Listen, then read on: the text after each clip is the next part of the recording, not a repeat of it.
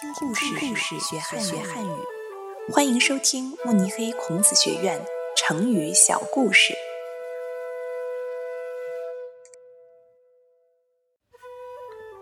暗度陈仓出自《史记·高祖本纪》，改编者田安琪。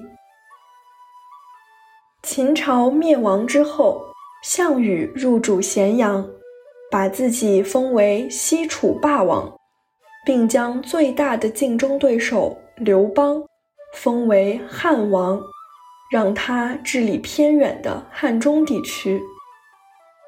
刘邦心里清楚，当时的自己没有能力与项羽对抗，只好暂时接受任命，去往汉中。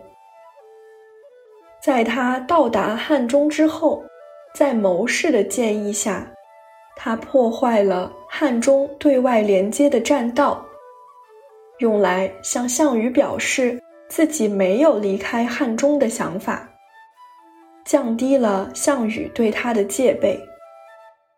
经过一段时间的休整，刘邦所带领的汉军恢复了实力，他便命令士兵修复那条被烧毁的栈道。仿佛要通过栈道攻打项羽。项羽手下的楚军收到了消息，立马派士兵守住了栈道的出口。